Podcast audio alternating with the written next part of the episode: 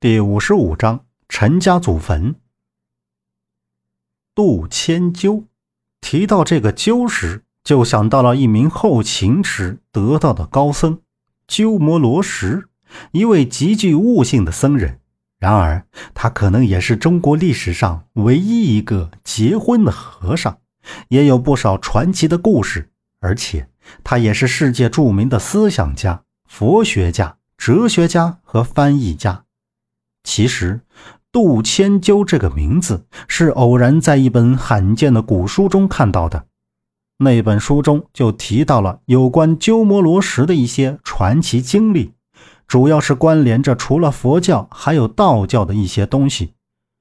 虽说佛教、道教不是一家，但是始终是相辅相成。书中主要研究的就是阴阳五行。非常奇怪的是，说是佛教书籍。却不能归类，放到道系又无法归属，这也就算是个杂集，也没有撰写人的姓名、出处等。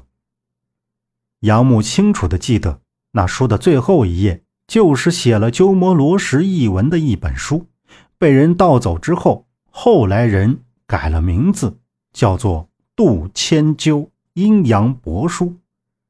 里面竟还隐藏着西周宝藏的传说。后来他再想看那本书时，在下书的那堆书籍里怎么也找不到了。今天再次听到这个名字，杨牧心中不时涌起：孟莎怎么知道杜迁鸠？还是他也看过那本书？在抬起头时，他们已经进了宿州。看着热闹的街市，想起了北京人来人往的二环。刚瞅了一眼，孟莎就拐到了街道，途中停留几分钟，去商店买了几瓶水，之后就一路奔着萧县的方向驶去。由于晚上没有睡好，一路上也没有放松警惕，到了宿州，疲倦感又一次袭来，沉沉的睡了过去。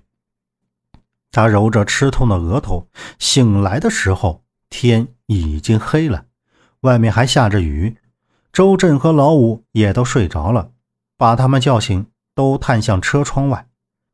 白天的时候还万里晴空，到了晚上就乌云密布，雨雾弥漫。杨木扫着车窗外，雨下的十分的大，雾气也十分的重。他回头又扫了一眼车里，好像是少了一个人，孟莎不见了。杨木探头向座前问着周震，周震说不知道。突然，车前面有一束光亮和几道人影在动，这才发现情况不对。三个人下了车，看清周围之后，才知道他们的车不是在萧县县城，而是停在了一处荒山山脚下。杨木恍然如梦，转身拉开车门，取了包，大步的朝着前面的光束走去。周震见他越走越远，大声喊着，叉着腰，无奈地拍了拍身边的老五肩膀，一起追了上去。雨下了一会儿就小了，祥木他们追着那束手电筒的光移到了后山。这时雾也渐渐小了，看到前面空地上站着几个人，而握着手电筒的正是孟莎。大强，杨木看到他们交涉了几句，就有人把大强推了过去。周震和老五赶了过来。莫莎，大强怎么也在那儿？杨木一把拉了周震的胳膊，喝道：“趴下！我觉得莫莎有问题，先看看他们要干什么。”你们看，他们是一伙的。我早就觉得这个女人有问题，看来来头不小啊。老五目不转睛的看着离他们不远处的空地上的一群人，小声说道。老五，你说什么呢？你早知道有问题，为什么不告诉我们？现在大强被他们抓住了，怎么办？周震愣了一下，皱着眉头，凶巴巴地冲着老五喝道：“杨木的目光一直注视着孟莎和那几个人的身上。